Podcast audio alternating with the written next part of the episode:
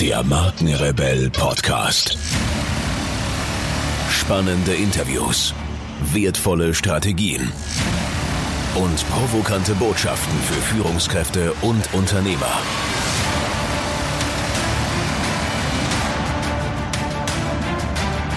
Stell dich den Herausforderungen der Digitalisierung und setze als Marke ein Zeichen. Von und mit Markenrebell Norman Glaser.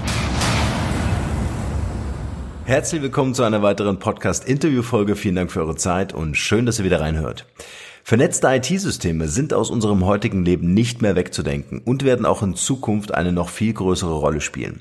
Auf der einen Seite geht es bei diesem Thema auch immer um die Sicherheit von Daten und die Frage, wer hat Zugriff und was passiert mit den Daten. Auf der anderen Seite bieten vernetzte Systeme für Unternehmen und Menschen viele Vorteile, wie die Möglichkeit auf Wissen und Informationen zuzugreifen. Ich möchte heute mit euch dieses Thema genauer am Beispiel des Healthcare-Sektors beleuchten und dabei der Frage nachgehen, was spricht für den Einsatz von Cloud Computing und Netzwerksystemen im Business, wie können vernetzte Systeme zu mehr Selbstbestimmung führen und wie vernetzt sieht die Zukunft aus. Zu diesem Thema darf ich heute einen ganz besonderen Gast begrüßen. Er ist geschäftsführende Gesellschafter bei Vitabook und Aponau. Er ist Vertriebs- und Marketing-Experte für vernetzte IT-Lösungen, war fünf Jahre Strategiemanager bei Cisco Systems und hat langjährige Erfahrung als Vertriebsleiter und Key Account Manager. Zudem ist er Diplomkaufmann und spricht neben Deutsch und Englisch auch noch Russisch und Französisch. Ihr dürft euch auf einen spannenden Gast und ein spannendes Gespräch freuen mit Markus Bönig. Viel Spaß dabei.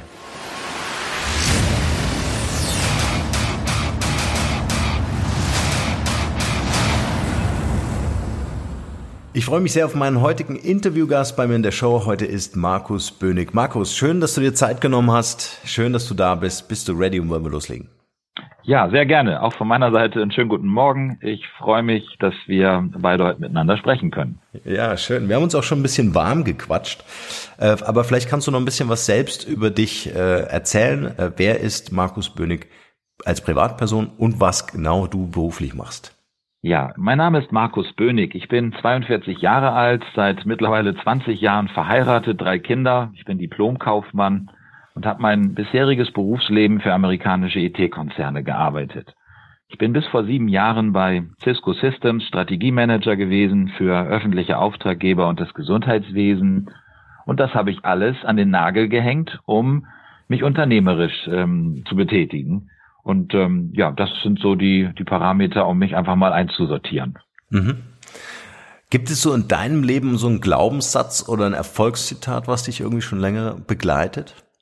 Ja, das gibt es und das ist sehr kurz und einfach. Geht nicht, gibt's nicht. Das habe ich, das habe ich in den in den Jahren als Unternehmer gelernt. Ähm, es gibt ständig Widrigkeiten und man kann aufgeben und ähm, man kann es aber auch nicht aufgeben und einfach dranbleiben. Und das ist mindestens so wichtig wie all das Wissen, das man mitbringt, diese Hartnäckigkeit, konsequent ein Ziel zu verfolgen und sich nicht abbringen zu lassen. Das hat ja. mich sehr beeinflusst all die Jahre.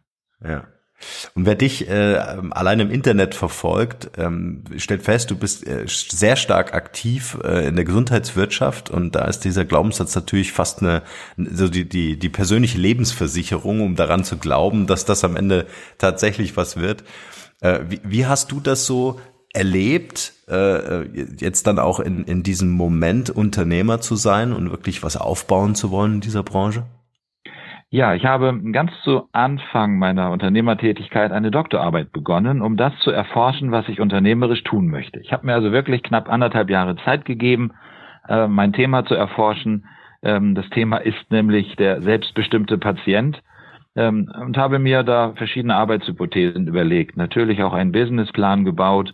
Und die Erkenntnis war die, dass kein Businessplan den Kontakt mit dem Kunden überlebt, und alles dann doch ganz anders kommt, als es in der Theorie aussieht. Es gibt da viele Befragungen, wie Kunden reagieren würden. Wenn man sie dann wirklich damit konfrontiert, handeln sie meistens ganz anders, besonders im Gesundheitswesen. Und ähm, insofern ist meine Beobachtung, ich dachte mal, dass ich da in einem Sprint eine tolle Idee starten könnte und am Ende ist es ein Marathon im Sprint geworden. Das ist meine Beobachtung. Ja, das ist der Wahnsinn. Äh, wie, wie hast du so, ähm, so diesen, die, diesen Start empfunden? Also ähm, was mich interessiert ist, Gesundheitswirtschaft ist ja wirklich ein sehr heikles Thema. Wir haben äh, Gesetze, die ähm, das Ganze natürlich sehr reglementieren, sehr stark einschränken. Ähm, wie hast du es geschafft, dich so persönlich auch motiviert zu halten und zu sagen, äh, geht nicht, gibt's nicht? Also, äh, ja. dass, ich, dass du da wirklich auch durchkommst mit deinen Ideen. Ich bin aus einer ganz ungewöhnlichen Perspektive in das Gesundheitssystem gestartet, einer Perspektive, die selten beschritten wird, nämlich konsequent aus der Sicht des Patienten. Ich habe mich einfach mhm. gefragt, was will der selbstbestimmte Patient, was fehlt da eigentlich? Und dann wird es ziemlich schnell deutlich, wenn man in Vernetzung denkt, dass einfach ein, ein eigenes IT-System des Patienten fehlt, quasi ein Primärsystem, mit dem der Patient mit all den anderen Profis, mit denen er zu tun hat, irgendwie auf Augenhöhe kommunizieren kann. Also diese nicht vorhandene Vernetzung, die nicht vorhandene Aktenlage in den Händen des Patienten. Und wenn man keine digitale Identität hat, kann man auch keine digitalen Prozesse wirklich leben. Also ähm, war das äh, der, der Hintergrund. Und ähm, zweitens ein großer Pragmatismus, mich nicht davon abhalten zu lassen, was Gesetze verbieten, sondern nach Möglichkeiten zu suchen, dass das, was der Patient will, dann doch Wirklichkeit wird weil die Gesetze, die es dazu gibt, doch viel umfassender sind, als man gemeinhin glaubt. Ich bringe mal zwei Beispiele.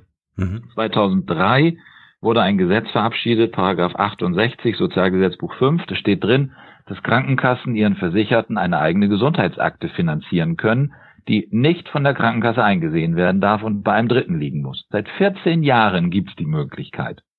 Oder nehmen wir das Patientenstärkungsgesetz 2012 in den, ins bürgerliche Gesetzbuch gekommen. Äh, dort steht drin, der Patient kann von seinem Arzt verlangen, unverzüglich seine, Digi seine Daten, seine Gesundheitsdaten in digitaler Form zu erhalten. Das geht seit fünf Jahren schon. Das Problem ist nur, es gibt kein Konto, wo man die Daten hinschicken könnte. Mhm. Warum, warum interessiert sich vielleicht auch aus, aus deiner Sicht, aus deiner Erfahrung äh, der Patient nicht so intensiv für seine Daten, wie man das vielleicht, äh, äh, wenn ich jetzt so mal an, an die Steuererklärung denke, ne, da, da ja. versuche ich dann jede Rechnung zu sammeln, um sie dann dem Steuerberater zu übergeben. Genau. Ähm, warum bin ich als Patient nicht so hinterher, dass ich auch den Arztbrief bekomme, dass mir die Röntgenbilder vorliegen? Warum ist das äh, ja. vielleicht auch ein Stück weit nicht gelernt? Das ist genau das Stichwort. Es ist nicht gelernt. Wir sind Teil eines Systems. Wir haben gelernt, wie Ärzte mit uns umgehen. Und das ist eine starke Asymmetrie. Der Arzt oben, ich unten. Das hat sich etwas abgeschwächt in den letzten Jahren. Aber es bleibt dabei, wenn ich heute als Patient von meinem Arzt verlange, gib mir meine Daten, dann habe ich als Patient ein ungutes Gefühl, weil ich damit im Grunde Misstrauen ausdrücke. Und das allerletzte, was ich will, ist, dass der Arzt mich nicht mehr mag und mich nicht gesund macht. Und deswegen ist es dann das kleinere Übel, ähm, lieber ahnungslos und mit keinen Daten von dannen zu ziehen, ähm, als irgendwie meinen Arzt verärgert zu haben. Man kommt also aus dieser Nummer nur raus, wenn der Arzt von sich aus anbietet, ich mache mich transparent, ich gebe dir deine Daten, das ist wichtig für dich, weil ich nicht dein einziger Arzt bin, sondern es gibt da noch einen dritten und vierten und fünften und du kommst mal ins Krankenhaus. Und wenn du dann diese wichtigen Daten nicht hast, dann hat das fatale Folgen, unerwünscht, unerwünschte Wechselwirkungen, äh, doppelte ähm, Impfungen, Mehrfachuntersuchungen, das ganze Programm, Unverträglichkeiten, die nicht bekannt sind, ein Implantat, das man nicht kennt und den Patienten deswegen fast umbringt. Ähm, also das ist wirklich nicht verantwortbar, keine Datenlage zu haben. Und äh, trotzdem haben wir Patienten das so gelernt, da nicht aufzumüpfen und das einfach so hinzunehmen. Deswegen findet das quasi nicht statt, dass Patienten von ihrem Arzt oder der Klinik verlangen, gib mir meine Daten. Die Bereitschaft mhm. wäre groß, aber es muss mir der Arzt anbieten, der muss anfangen damit. Mhm. Und wenn ich das äh, äh, verlange, wenn ich meine Daten verlange, bekomme ich die in der Regel per Post, vielleicht noch per Fax oder per E-Mail. Genau. Ja, und dann habe ich die bei mir irgendwo auf dem Rechner rumfliegen. Also das vielleicht mal so. Ich versuche gerade mit dir ja. auch so ein bisschen die ja. die Engpässe ähm, äh, gerade für aus Sicht des Patienten für den Patienten ähm, äh, zu beleuchten. Gibt es so ein paar Beispiele, äh, die du kennst aus dem Ausland vielleicht, wo das besser gelöst wird? Der Witz ist, das wird nicht besser gelöst. Ähm, es gibt Lösungen im In- und Ausland, die, die spannend sind. Ich habe mir natürlich viele Fälle angeguckt. In, in Dänemark beispielsweise ein staatliches System, Sundhed.dk oder in England das National Health System, wo im Grunde der Staat zentrale riesige Datenbanken gebaut hat und die Patienten da hinein nötigt, indem er sagt, hier werden jetzt alle Dinge gespeichert und äh, du, lieber Patient, darfst da äh, gnädigerweise auch drauf, äh, drauf zugreifen. Aber die Daten liegen in meiner Hoheit. Ich, Staat, habe das in meiner Hand. Und diese Reihenfolge gefällt mir nicht. Die ist weltweit im Grunde einheitlich, dass man versucht, diese Daten zentral zu aggregieren in den Händen des Staates. Ich finde es besser, diese Daten in den Händen des Patienten zu aggregieren, weil der dann auch entscheiden kann, ob vielleicht mal Dinge gelöscht werden und Dinge da nicht drin auftauchen ähm, so empfinde ich das als angenehmer. Und die, ähm, die vorherrschende Logik ist einfach noch nicht die, dass der Patient da im Fahrersitz sitzt, sondern der Patient ist immer der, ähm, der, der Betüdelte, der Behütete sozusagen. Ähm, und das wandelt sich meines Erachtens. Ähm, Stichwort selbstbestimmter Patient, autonomer Patient. Da ist viel passiert und passiert noch viel mehr. Dr. Google und Wearables sind da große Antreiber. Hm. Jetzt gibt's ja auch ähm, ähm, ja, Unternehmungen der, der, der Bundesregierung, äh, Thema elektronische Gesundheitskarte, ja, mhm. was sich ja schon seit Jahren hinzieht, dieses Thema. Genau. Äh, wie hast du das erlebt und äh, welche Perspektive würdest du dieser elektronischen Gesundheitskarte geben? Ja, wenn man die vor 15 Jahren wirklich eingesetzt hätte, hätte man das dem Patienten noch über den Kopf ziehen können. Du Patient sei still, die Ärzte reden miteinander und du brauchst auch gar keinen Zugriff. Der Zug ist nur abgefahren. Wir sind jetzt in einer Zeit, dass jeder ein Smartphone hat.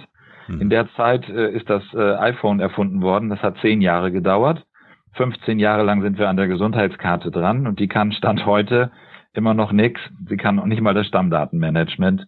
Also mit anderen Worten, die, den Adressenabgleich. Das ist die erste wichtige Anwendung. Mhm. Ähm, der zweite Teil, einen Notfalldatensatz drauf zu speichern, ist für irgendwann nächste Legislaturperiode geplant.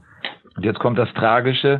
Dieser Notfalldatensatz würde niemals im Ausland einsehbar sein, es würde also von vornherein eine nationale Insellösung sein, weil natürlich kein Spanier ähm, so einen doofen Konnektor sich für 4000 Euro kauft und dann einen Heilberufeausweis und eine Gesundheitskarte mit zwei sechsstelligen Pins da reinhämmert. Mhm. Also wir bauen gerade in einer globalisierten Welt nationale Insellösungen und zwar weltweit passiert das. Auch die Dänen sind da nicht besser und die Österreicher auch nicht. Und gleichzeitig vergessen wir irgendwie, dass der Patient nicht mehr auf dem Beifahrersitz sitzen will, sondern autonom seine Daten handelt. Und ähm, diese beiden Konzepte sind nicht vereinbar. Die Gesundheitskartenlogik schließt eine Involvierung des Patienten in signifikanter Form aus. Hm. Okay, jetzt, wenn ich das mal zusammenfasse, bevor wir so auf die Lösungen äh, kommen, äh, bei denen du beteiligt bist oder die ihr entwickelt habt, ähm, wir haben den Patienten, der eigentlich auf Augenhöhe auch mit seinen Behandlern äh, agieren möchte, ja, ob das ja. jetzt ein Arzt ist äh, äh, zum Thema Behandlung oder auch, auch ob das ein Apotheker ist natürlich. Genau. Ähm, es geht um das Thema, wer hat die Daten äh, und mhm. wie kann ich auf die Daten zugreifen. Und es geht natürlich aus Perspektive des Patienten auch in gewisser Weise darum, äh, zu sagen, ähm, wie, wie habe ich mein eigenes Datenmanagement im Griff? Also wie habe ich äh, eine ja, eine gewisse äh, äh, Zentralisierung in den Händen des Patienten, wenn ich genau. das so ausdrücken darf. Genau. Ähm, können wir noch mal so in, dein, in deine Anfänge gehen? Was waren so die ersten Lösungen, an denen du gearbeitet hast, äh, um dem Patienten äh, diese Selbstbestimmtheit in die Hände zu geben? Ja, der erste zentrale Punkt waren Fehler im Umgang mit Medikamenten. Das ist nämlich tatsächlich der zentrale Punkt und der größte Verbesserungsbereich. Äh, je nach Einschätzung, ähm, BfArM-Präsident und andere, sind es mehrere hunderttausend Patienten jährlich, die in ein Krankenhaus gehen, weil sich Medikamente nicht vertragen. Mhm. Das heißt, wir können mal nüchtern festhalten, das System, so wie es heute ist, zwischen Apotheken und Ärzten, führt zu fatalen Konsequenzen und ist so, wie es ist, nicht gut. Ähm, sonst würde das nicht zu hunderttausenden Fällen kommen. Ähm, denn es geht im Kern um was ganz Einfaches. Der Patient bekommt eine bestimmte Zahl von Medikamenten, sechs, sieben, acht Stück, und man müsste einfach nur abgleichen, ob die sich miteinander vertragen und ob sie überhaupt mit dieser Erkrankung in Verbindung gegeben werden sollten. Wenn man dafür eine Datenbasis hätte, die vollständig ist, dann würde man heute schon mit allen Datenbanken, die es gibt, das wunderbar verhindern können. Das Problem ist, dass wir hier in Grabenkämpfen stecken. Die Apothekerschaft behauptet, ja, wir kennen doch alle Medikamente unserer Patienten, weil der eine Stammapotheke hat. Nein, hat er nicht. Der Standardpatient hat zwei bis drei Stammapotheken. Der Arzt wiederum behauptet, ja, ich bin doch der Hausarzt, ich weiß alles. Nein, stimmt auch nicht. Der Patient hat mehrere Ärzte. Und wenn man dieses beides kombiniert, dann ist das Ergebnis vielleicht ein Drittel Wahrheit. Nämlich ein bisschen weiß der Arzt, ein bisschen weiß der Apotheker. Der einzige Mensch, der wirklich alle Packungen kennt, die er da nimmt, ist der Patient. Und ausgerechnet diese Ressource wird bis jetzt nicht gehoben oder mit mittelalterlichen Methoden wie einem Brown Bag Review, lieber Patient, wirf mal alles in die Tüte und wir gucken uns das an.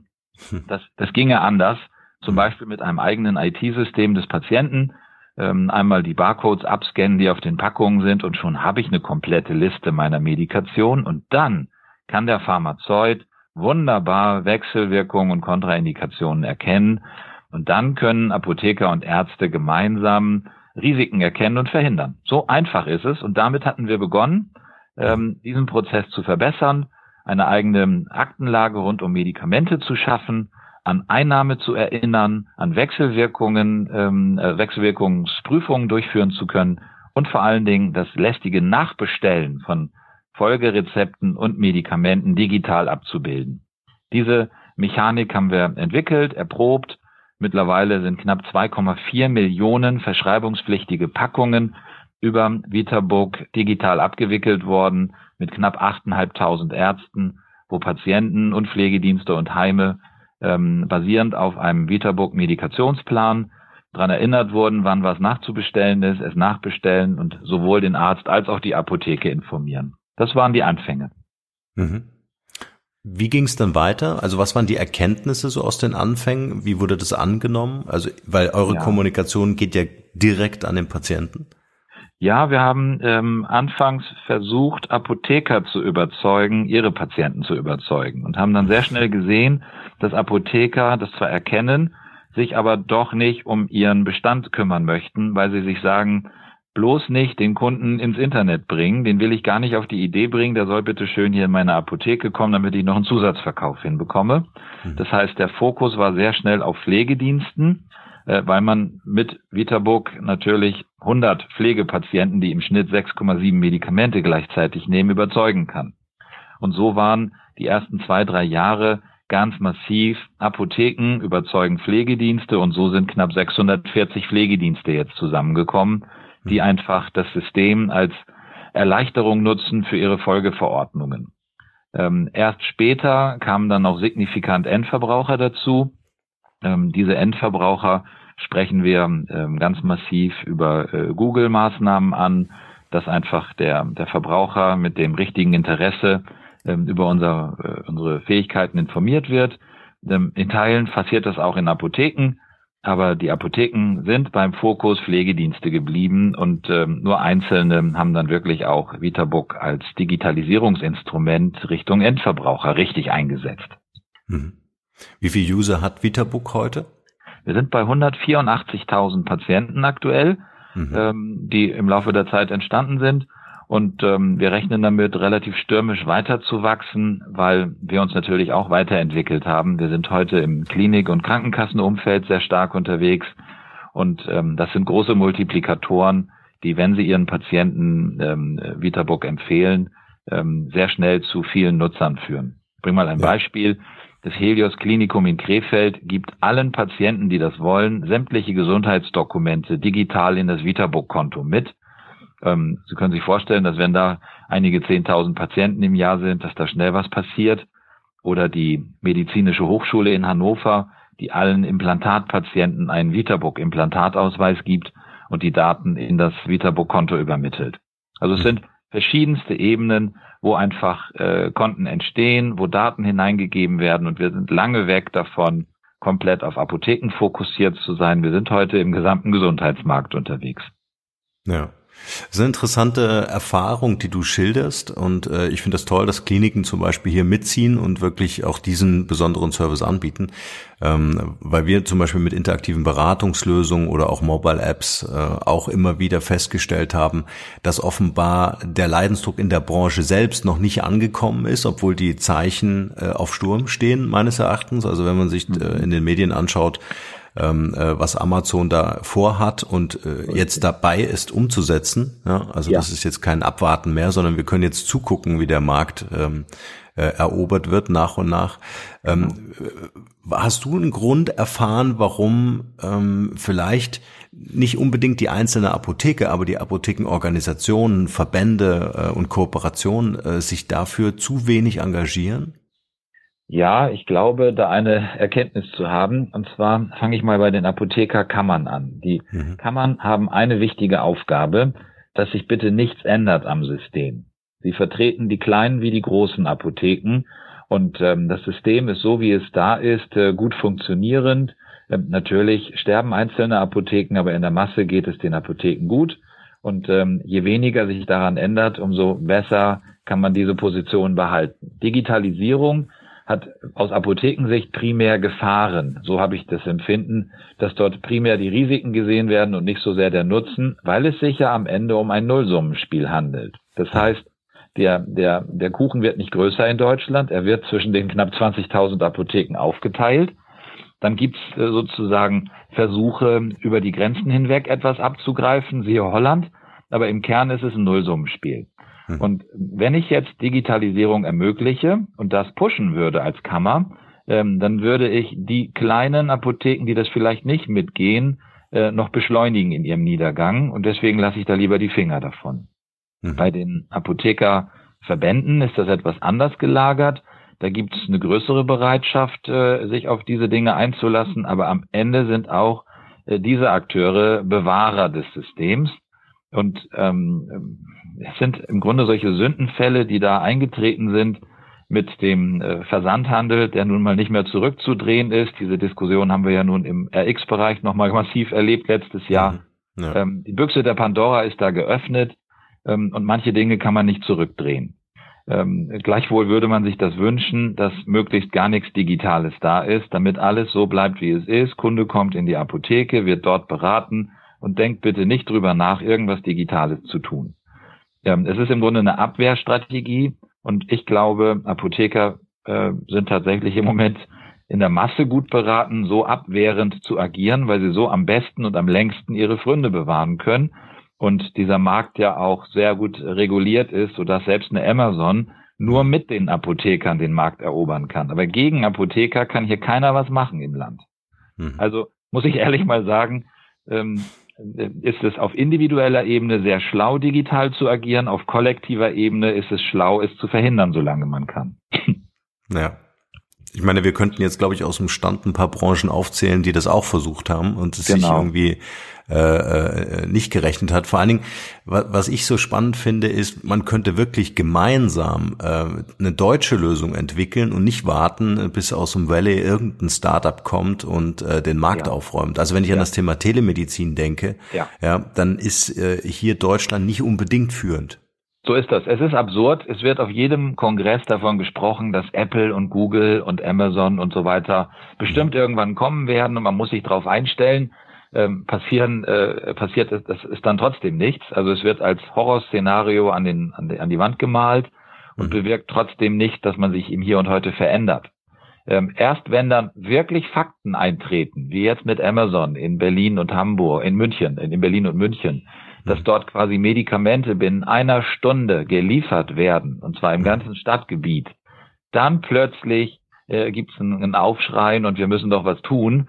Äh, dann ist man leider schon viel zu spät hinterher, weil diese mächtigen Maschinen ähm, dann natürlich sehr schnell einen flächendeckenden Rollout hinbekommen. Mhm. Und plötzlich ändert sich die gesamte Mechanik und diese äh, Phantomdiskussion, Botendienst, Versand, äh, Handelserlaubnis und Co. Ähm, interessieren dann irgendwann gar nicht mehr, weil die eine Umgehung gefunden haben, diese großen Player. Ja, ja.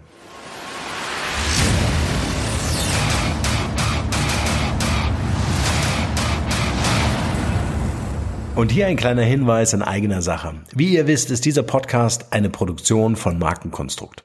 Als Strategiebüro für digitale Markenführung helfen wir Unternehmen in digitalen Change- und Transformationsprozessen weiter.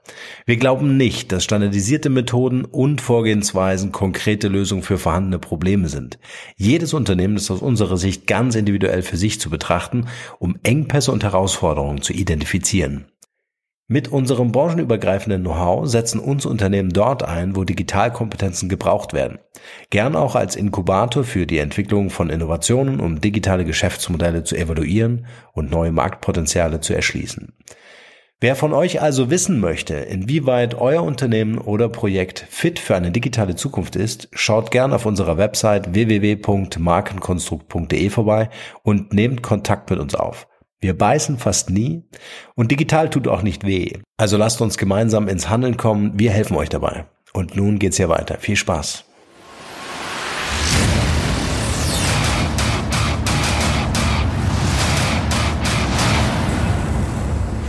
Jetzt haben wir die ganze Zeit über ähm, Vernetzung, ähm, über IT-Systeme, über äh, eigene äh, äh, inländische Lösungen gesprochen. Was ein ganz heißes Eisen ist ähm, der Gesundheitswirtschaft, ist natürlich das Thema Patientendaten. Und wenn wir mal so auf uns selbst als Persönlichkeit schauen, dann sind das dann doch die sensibelsten Daten, die wir haben.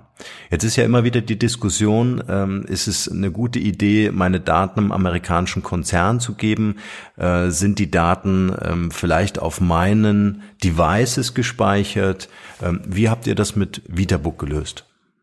Das stimmt. Äh, das sind sehr sensible Daten, aber auf der anderen Seite muss man auch mal die Kirche im Dorf lassen. Wir müssen zwei ganz unterschiedliche Szenarien uns angucken. Der Zustand, in dem ich gesund bin und der Zustand, in dem ich krank bin. Das Interessante ist nämlich, dass all diese Datenschutzbedenken entweder von Funktionären kommen, die gerne die Dinge so lassen wollen, wie sie sind, oder aber von Gesunden. Wenn ein Patient schwer krank ist, ist das, was ihm fast gar keine Sorgen mehr macht, der Datenschutz. Das ist das etwas Absurde. Ähm, man will in dem Moment nur noch gerettet werden und äh, gesund sein. Ähm, das zweite Thema ist, nein, es ist keine gute Idee, äh, amerikanischen Unternehmen einfach die Daten dort zu geben, weil wir relativ sicher sein können, dass die unglaublich aggregiert und verwertet werden. Ähm, da muss man nicht viel Fantasie haben. Das ist sicher nicht die beste Strategie, sondern ich glaube, man fährt gut, ein deutsches Unternehmen zu wählen, das die Daten garantiert in Deutschland speichert und sich trotzdem nicht dem Fortschritt verschließt. Und das haben wir gefunden mit einem amerikanischen Unternehmen, nämlich mit Microsoft, die dieses erkannt haben. Man kann natürlich ähm, keinen deutschen Player finden, der auch nur annähernd in der Liga der, des Cloud-Business spielt, wie eine, wie eine Microsoft oder Amazon oder andere. Da gibt es schlicht keinen.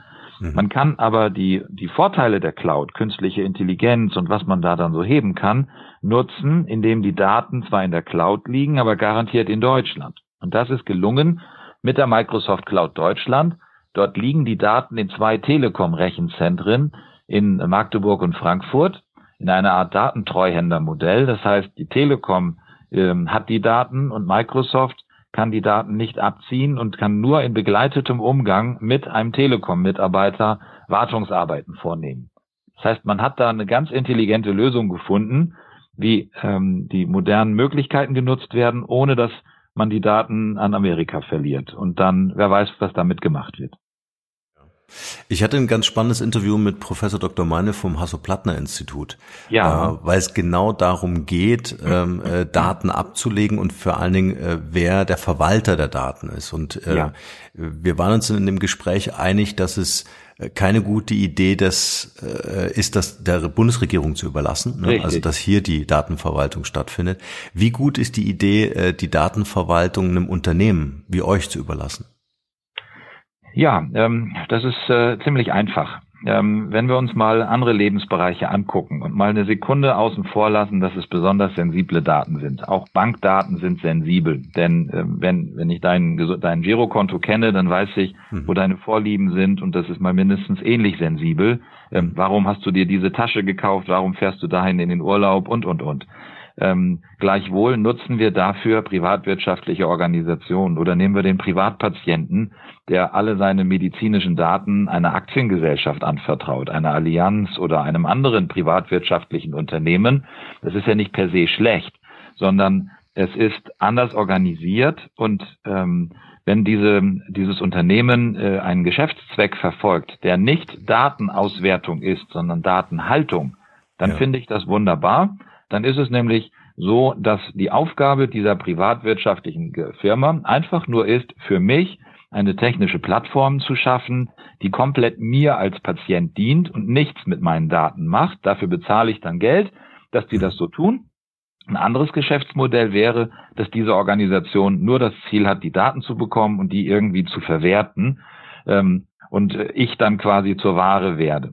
Genau da ist die Grenze und ähm, genau da positionieren wir uns auch ganz deutlich mit VitaBook als Service Provider des Bürgers für Gesundheitsdaten. Wir dienen dem Patienten und wir machen nichts auf eigene Faust, sondern alles, was da bei uns passiert, ist direkt vom Patienten initiiert. Wenn der Patient sagt, dieser Arzt darf die Daten sehen, dann hat er das getan und nicht wir. Und dann sind wir nur das Werkzeug, das es für ihn tut. Wenn der Patient sagt, ich möchte dieser Forschungseinrichtung Daten bereitstellen, damit man da den wissenschaftlichen Fortschritt weiter äh, befeuern kann, wenn der Patient das will und uns sagt, tu das bitte, dann tun wir es, aber nicht andersherum. Mhm. Also das ist die äh, quasi die eigene Selbstverpflichtung, wenn man ja. so will. Ja, ja ganz klar. Äh, zu sagen, wir sind der Datentresor ja, und äh, der Patient wird gefragt und kann selbst entscheiden, was mit seinen Daten passiert, ob sie einfach nur von euch verwaltet werden oder oder äh, genau. gesichert werden, sagen wir genau, so, genau. Äh, oder ob sie anderen Institutionen zur Verfügung gestellt werden. Um den Begriff Primärsystem ein bisschen zu stressen. Im Grunde vergleichbar mit der Apothekenwarenwirtschaft oder der Arztsoftware. So wie der Arzt in seiner eigenen Software seine Dinge speichert und der Apotheker in seiner Warenwirtschaft seine Dinge, so speichert mit VitaBook einfach der Patient seine Dinge in seinem System. Und diese mhm. Systeme lassen sich miteinander vernetzen. Und wenn ein Apotheker beispielsweise möchte, dass bestimmte Informationen an seinen Großhändler geliefert werden aus seinem IT-System heraus, dann muss der Apotheker das wollen und aktivieren und tun, aber eben nicht gegen seinen Willen. Und genau das ist damit sehr vergleichbar, was wir bei VitaBook tun. Mhm. Das heißt, der Patient erhält seine Mündigkeit zurück. Wenn ich mir genau. das also mal praktisch vorstelle vom, vom Prozessablauf, ich äh, äh, gehe zu meinem Hausarzt, lass mich dort behandeln, bekomme einen Arztbrief, der ist im Vitabook gespeichert und ich gehe genau. zu einem anderen Arzt oder werde überwiesen, Richtig. dann kann ich diesem neuen Arzt ähm, der vielleicht meinetwegen auch in einer anderen Stadt ansässig genau. ist, äh, kann ich ihm über Vitabook einen Zugang geben zu diesen Daten meines so Hausarztes. So ist es. Exakt so. Und das betrifft alles, was da in der, in einer Lebensgeschichte entsteht. Das sind Röntgenbilder. Ähm, jedes, jede Röntgenuntersuchung, die zu viel gemacht wird, könnte Krebs auslösen. Jede ja. einzelne kann eine zu viel sein. Das ist immer ein Spiel mit dem, äh, ein Spiel mit dem Feuer. Das zweite ist, ähm, ähm, Sie werden vielleicht doppelt geimpft oder wissen nicht, wie Ihr Status ist. Äh, irgendwelche Erkrankungen, die im Blutbild über lange Zeit sich anbahnen oder Sie möchten wissen, ob ähm, Sie eine schwere Augenerkrankung haben, dann brauchen Sie häufig die Vergleichswerte aus der Vergangenheit, um das überhaupt einschätzen zu können. Und so gibt es Dutzende Beispiele, warum es wichtig und gut ist, seine Daten an einer Stelle zu haben. Je schwerer die Erkrankung ist, umso mehr kommt da zusammen. Und es gibt ein gutes Beispiel in den USA, wo das schon seit Jahrzehnten gelebt wird. Das sind die US-Soldaten. Da ist es ja üblich, dass man über die ganze Welt versetzt wird und natürlich mit diversen Ärzten im Laufe des Lebens zu tun hat. Und deswegen hat dort ähm, das zuständige äh, Department schon vor Jahren eine Online-Gesundheitsakte geschaffen, die über die ganze Welt mitgenutzt werden kann, ähm, weil es da besonders offensichtlich ist. Was da aber auch für die Soldaten gilt, gilt für jeden Bürger, der einfach nur umzieht. Da reichen schon 20 Kilometer und es sind andere Ärzte. Hm. Und die haben in der Regel dann gar nichts aus meiner Vergangenheit. Ich fange immer wieder bei Null an und habe dann irgendwann noch vergessen, wie der Arzt überhaupt hieß, wo ich da vor zehn Jahren war. Markus, lass uns äh, noch mal in die Zukunft schauen. Also Glaskugel ja. raus. ja. ähm, äh, wo siehst du ähm, die Gesundheitswirtschaft vielleicht so in fünf Jahren, äh, wenn wir an künstliche Intelligenz, Deep Learning Systeme denken? Äh, wo ja heute schon Intelligenzen oder digitale Intelligenzen, ja, ja. Äh, zum Beispiel Röntgenbilder viel besser auslesen können als, äh, als Ärzte. Ich sehe da drin ein riesiges Potenzial. Und wenn ich mir angucke, dass das iPhone zehn Jahre lang im Markt ist und wir fünf Jahre jetzt gerade in die Zukunft schauen wollen, dann wird mhm. da sicher ganz viel passiert sein. Ich bringe mal zwei banale Beispiele, die mich da sehr äh, beeindruckt haben. Ähm, das eine ist äh, Skype for Business mit der Möglichkeit, simultan zu übersetzen. Da sitzt der eine und spricht in Deutsch und auf der anderen Seite sitzt ein Chinese, der hört das sofort live in Chinesisch, was der Deutsche in Deutsch gesagt hat. Dann antwortet der Chinese auf Chinesisch und der Deutsche hört es auf Deutsch. Und das äh, live. Das ist nur mit künstlicher Intelligenz möglich. Und ähm, um das mal in den Kontext zu bringen, das Europäische Parlament gibt ein Drittel des gesamten Jahresbudgets für Übersetzungen aus. Da ist enormes Potenzial drin.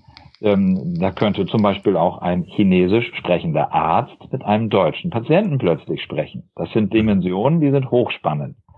Ähm, ein zweites Beispiel, Röntgenbilder oder noch besser ähm, MRT-Serien äh, sind dann ja Schichtaufnahmen, wo ein Radiologe schnell mal eine Dreiviertelstunde an einem Fall sitzt, um dann mühsam die, die Regionen zu markieren, wo vielleicht eine Bestrahlung stattfinden soll.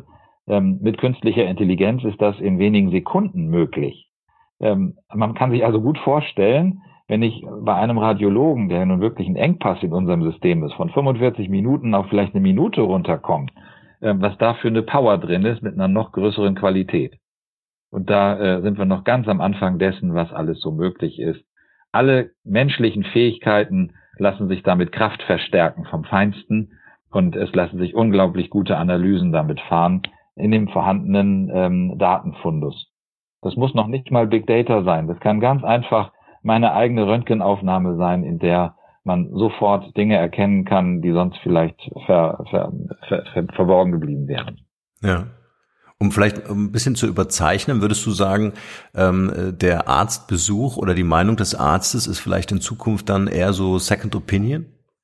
Nee, so weit würde ich nicht gehen. Ich glaube nicht, dass wir äh, so radikal den, den, die Arztfunktion verändern werden. Aber die Arztfunktion wandelt sich, so wie es auch bei Journalisten ja äh, jetzt geschehen ist in den letzten Jahrzehnten, von einem Gatekeeper mehr zu einem Berater und Einschätzer.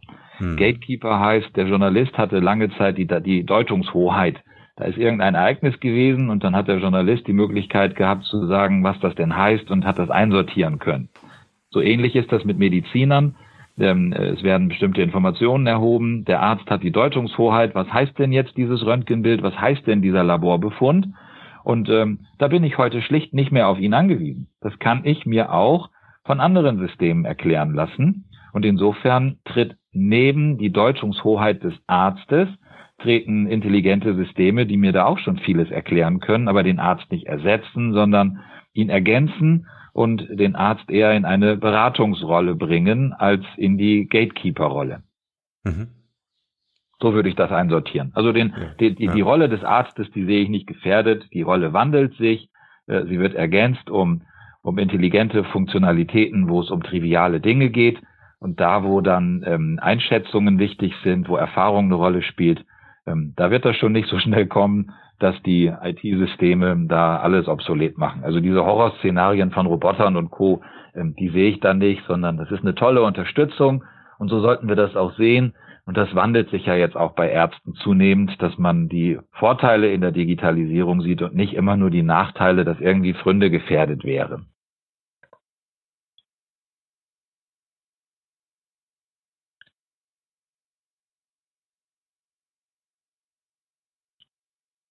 Ja, ja.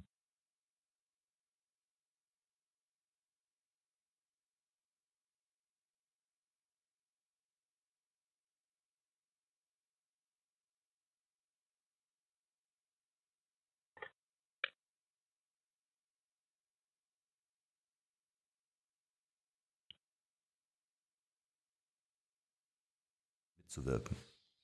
Ja, das, das ist so. Da sprachen wir vorhin ja drüber. Im Grunde ist diese, dieses Urteil ähm, ähm, zum, zum, äh, zu, den, zu den Boni für verschreibungspflichtige Medikamente ein lobbyistischer Betriebsunfall der Apotheker. So möchte ich es mal formulieren.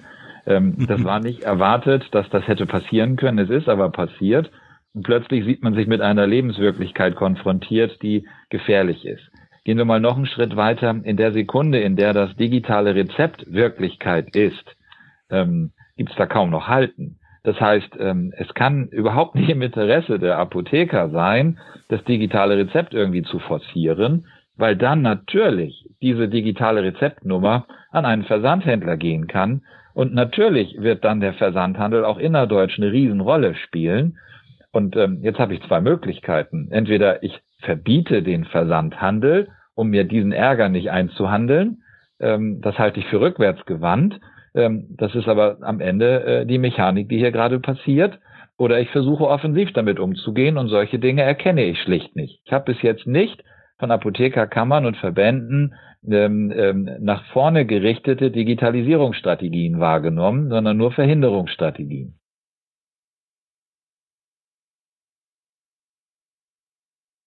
Gerne.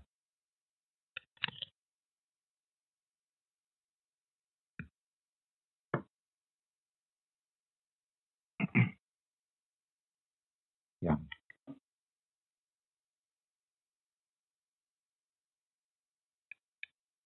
Ja, ähm, Vitabook ist ein Oberbegriff für verschiedene Projekte, die sich dahinter verbergen. Vitabook ist eine Plattform, die alle Akteure des Gesundheitssystems miteinander verbindet, mit dem Patienten im Zentrum und ihm als Eigentümer all dieser Daten. Basierend auf dieser Plattform ähm, haben wir das digitale Entlassmanagement entwickelt und das ähm, finde ich im Moment sehr, sehr spannend weil ähm, dort zum 1. Oktober diesen Jahres ähm, eine Zeitenwende einsetzen wird. Kliniken werden für sieben Tage Verordnungen erstellen können und müssen für Hilfsmittel, für Medikamente, für alle nur denkbaren Dinge, die in der Folgeversorgung nötig sind. Wir erleben hier also gerade einen, eine komplett disruptive Entwicklung, dass nicht länger der niedergelassene Arzt ähm, die weitere Richtung vorgibt, sondern in der Klinik ganz maßgeblich gesteuert wird, wo was nach der Klinik passiert. Außerdem werden die Krankenkassen dort massiv involviert. Und diese Lösung, den Entlass- und Versorgungsmanager, den haben wir in den letzten zweieinhalb Jahren entwickelt, wissend, dass diese gesetzliche Anforderung jetzt kommen würde. Und wir sind da einfach äh, toll positioniert, äh, sprechen mit allen deutschen Kliniken um diese Lösung in diesem Jahr noch zu platzieren. Und damit glauben wir, ähm, einiges zu verändern im Gesundheitswesen, wieder äh, Ströme von, von Folgeleistungen nach der Klinik stattfinden werden. Das begeistert mich sehr und da geht im Moment die Hauptenergie rein. Spannend. Können wir gerne noch mal eine Podcast-Folge zu machen? ja, gerne. Okay, äh, kommen wir zu unserer Q&A-Session. Ich habe ein paar Fragen vorbereitet und bitte ja. dich einfach ganz spontan aus dem Bauch raus zu antworten, was dir dazu einfällt. Jawohl. Okay, Markus. Erste Frage. Was hat dich anfangs davon abgehalten, dich mit der Digitalisierung zu beschäftigen? Ich bin nie abgehalten gewesen davon. Ich bin zutiefst Digitalisierungsfreund. okay, wenn die Leute an dich denken, was ist das eine Wort, wofür du selbst als Marke bekannt sein willst oder schon bist? Das ist ein frecher Zwei-Meter-Mann, der ähm, einfach äh, Regeln ignoriert und äh, nach pragmatischen Lösungen sucht. Okay, kannst du das in einem Wort ausdrücken? Gibt es da ein Wort, wo du, wo du sagst, das ist dir wichtig? Ja, ein Wort. Also ich habe gerne Impact. Also das Impact. ist der Zwei-Meter-Mann mit Impact. ja, okay. Welcher Moment oder Rat hatte für dich einen besonders nachhaltigen Einfluss auf dein Leben oder auf dein Business? Das war eine Begegnung mit Professor Yunus, dem Friedensnobelpreisträger, der die Mikrokredite erfunden hat. Der hat mich äh, 2008 sehr beeindruckt, ein soziales Problem unternehmerisch lösen zu wollen. Und das habe ich mit VitaBook äh, versucht und bin dabei, das soziale Problem, ähm, die Selbstbestimmtheit im Alter sehr häufig zu verlieren, ähm, unternehmerisch verhindern zu wollen. Wenn es gar nicht erst zu Wechselwirkungen kommt, dann äh, lande ich auch nicht im Krankenhaus und dann auch nicht im Pflegeheim. Ja. Mhm. Was ist das Wertvollste, was wir von dir lernen können? Ja, eine klare Vision zu haben, wofür man kämpft, wo es hingeht, an dieser Vision ganz konsequent festzuhalten mhm. und ähm, mit Gottvertrauen dabei zu sein, äh, nicht auf die ähm, negativen Dinge zu sehen, sondern darauf, dass die Dinge sich schon richten werden und gut gehen werden. Ja. Also großen Respekt auch von mir. In der Branche ist es wirklich nicht leicht, sich zu behaupten. Äh, wir sind ja. auch ein paar Jahre schon äh, dabei. Also das ist äh, wirklich sportlich. Das ist, glaube ich, von allen Branchen, die ich so kenne, in denen ja. ich schon unterwegs bin, eigentlich äh, das, das, das ist wirklich eine Challenge. Ja. Das glaube ich genauso. Das kann ich bedingungslos unterschreiben. ja. Kannst du uns eine Internet-Resource oder ein Tool nennen, welches du selbst einsetzt? Jetzt nicht so äh, die, die eigenen Tools, sondern äh, Klar. hast du irgendeine Quelle im Internet? Ja, ich bin wahnsinnig viel auf Reisen und mhm. brauche da zwei Tools sehr, sehr intensiv. Ich bin ein großer Fan der Deutschen Bahn-App, die ist fantastisch, die hilft wirklich gut. Und ich bin ein Freund von MyTaxi, das brauche ich fast täglich. Und es funktioniert so unendlich gut, damit auch zu bezahlen. Zwei tolle Beispiele, wie man ähm, mit einer App äh, echte ähm, Prozesse gut unterstützen kann. Ja, sehr smart, das stimmt. Damit wir dich noch ein bisschen äh, näher kennenlernen, äh, Thema Musik, was hörst du gern, was bringt dich auf neue Ideen, was inspiriert dich? Ja, wenn ich Spotify einschalte, dann ist das sehr oft ähm, Konzentration als Oberkategorie. Also ähm, einfach ganz äh, entspannte Musik im Hintergrund, die einen dabei unterstützt, an Konzepten, an, an E-Mails weiterzuarbeiten. Und wenn es mal nicht das ganz Seichte sein soll, ähm, dann äh, gerne ähm, Robert Miles als Beispiel, das mag ich gerne, oder ähm, Kings of Convenience, Quiet mhm. is the New Loud, solche Dinge. Ähm, das, das macht mir Freude. Aber ich kann nicht sagen, dass ich ähm, ähm, musikalisch da einen ganz besonderen Geschmack hätte. Für mich ist es maßgeblich entspannte Musik dabei zu haben. Das, die Dinge, die ich sonst tue, sind anstrengend genug. Da brauche ich den Gegenpol dazu. Kannst du uns einen Film empfehlen? Das ist ähm, ja, mich hat ich, ich mag gern, ich mag gerne Angelina Jolie, Salt, diesen Film, den den mag ich sehr gerne, der hat mich begeistert. Und ähm, ansonsten ist es immer so diese Mischung von von KGB und Agenten und Co. Ähm, ähm, äh, da, das passt fast immer, ähm, ja. solche, solche wilden Geschichten in diese Richtung. Ja, das beschreibt ja auch eigentlich deinen Job, ne? Also es ist eigentlich ja. ja, sehr schön. Ähm, kannst du uns ein Buch empfehlen, welches für dich einen großen Mehrwert hatte? Ja, mich hat ein Buch sehr inspiriert, das ist schon ein paar Jahre her. Das nannte sich While I Was Asleep. Das handelt davon, dass man sehenden Auges mitbekommt, wie die Welt sich verändert und erst im Rückspiegel realisiert, wie alles zusammenhängt. Ja, absolut. Und ähm, das betrifft auch die Digitalisierung. Da kommt irgendein neues Feature und wir nehmen das dankend zur Kenntnis und erst zehn Jahre später wissen wir, dass das die Welt verändert hat. Ich bringe ein Beispiel. 2000, 2000 war das. Da hatte mir ein Kollege gesagt, sag mal, kennst du eigentlich Google? Da kann man, da kann man so viel besser Sachen mitfinden. Und ich dachte, was für ein blöder Name, kannst du ja mal ausprobieren. Ich hätte nicht im Ansatz geahnt, was daraus heute geworden ist. Ich glaube, beim Mobiltelefon war es damals so, man hat eingeschätzt, dass vielleicht vier, vielleicht 5000 Menschen weltweit dieses Gerät ja. gebrauchen könnten. Ja, genau. Das muss man genau. sich mal überlegen. Heute haben wir alle so ein Ding. Solche Schätzungen sind immer Mist. Also ja, das ähm, ist, ist immer Mist, ja, genau. man liegt weit darunter unter dem, was wirklich passiert. Ja. Ähm, genauso wurden ja Menschen gefragt, ob sie mit dem Kopfhörer durch die Öffentlichkeit gehen würden, dass das natürlich kein klar denkender Mensch machen würde. ja, so kann man daneben liegen. Ja, genau. Ja. Ähm, welche drei Interviewgäste würdest du unserem Podcast empfehlen können, die was zum Thema Marke und Digitalisierung sagen könnten? Wer wäre spannend? Ja, ich finde Herrn Professor Schlegel sehr spannend, der sich rund um das Medizinrecht seit Jahren exzessiv äh, mit dem Thema beschäftigt hat. Der hat da wirklich was zu sagen. Mhm. Ich bin beeindruckt von ähm, dem Vorstandsvorsitzenden der Techniker Krankenkasse. Der macht gerade digital alles richtig, was man als GKV machen kann. Mhm. Ähm, auch das ein ganz inspirierender Mensch. Wie heißt er? Und, äh, Professor Baas. Mhm. Oder Herr Baas. Ich glaube, Professor ist er gar nicht, Herr Baas. Ähm, Professor war der Vorgänger der Klusen, genau. Also er ist mhm. ohne Professor. ähm, genau, ähm, den finde ich ganz spannend. Und ähm, wen ich natürlich auch sehr schätze, ist äh, Herr Müschenich vom Bundesverband Internetmedizin, da sind wir auch Mitglied. Der hat auch was zu melden und zu sagen. Der hat Relevanz. Schön. Wir fragen an und schauen mal, ob wir den Podcast hier bekommen. Gerne.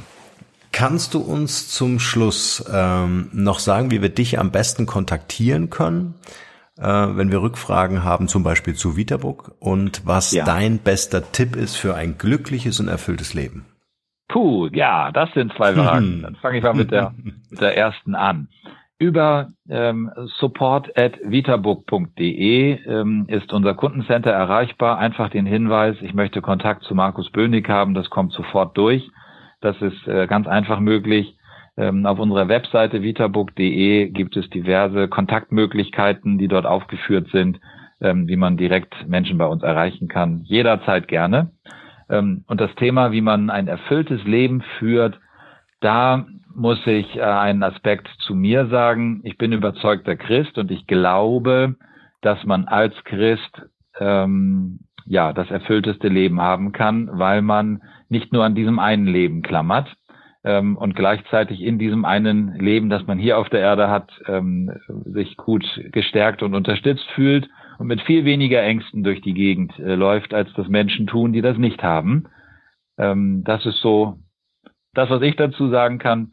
Der, dann Glück dabei zu haben, die richtige Frau an der Seite zu finden.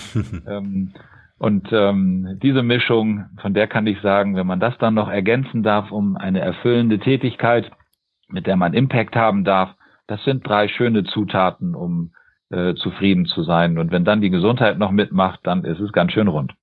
Schön, das ist ein schönes Schlusswort. Ich bedanke mich herzlich bei dir für deine Zeit und für dieses wertvolle Gespräch. Wir werden alles, was du gesagt hast und deine Empfehlungen, natürlich auch den Link zu VitaBook in den Shownotes zu dieser Podcast-Episode äh, packen. Und dann bleibt mir nur noch dir eine schöne Zeit zu wünschen und äh, dass wir in Kontakt bleiben. Sehr gerne. Vielen Dank für die Zeit. Danke, Markus. Bis bald. Ciao. Tschüss.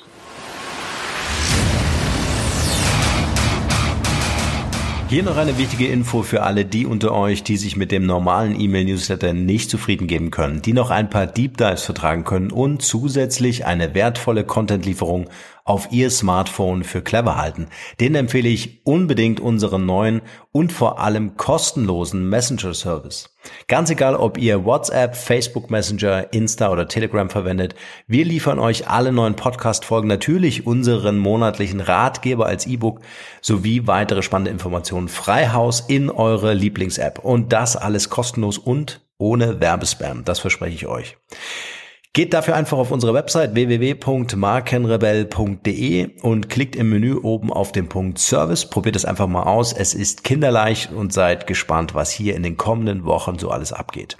Wenn euch dieser Podcast gefallen hat, wären wir euch sehr verbunden, wenn ihr euch kurz Zeit nehmen könntet und uns eine Bewertung bei iTunes da lasst. Das dauert nur wenige Sekunden und ihr helft damit, dass auch andere diese Informationen erreichen und wir diesen Podcast für euch noch viel, viel besser machen können.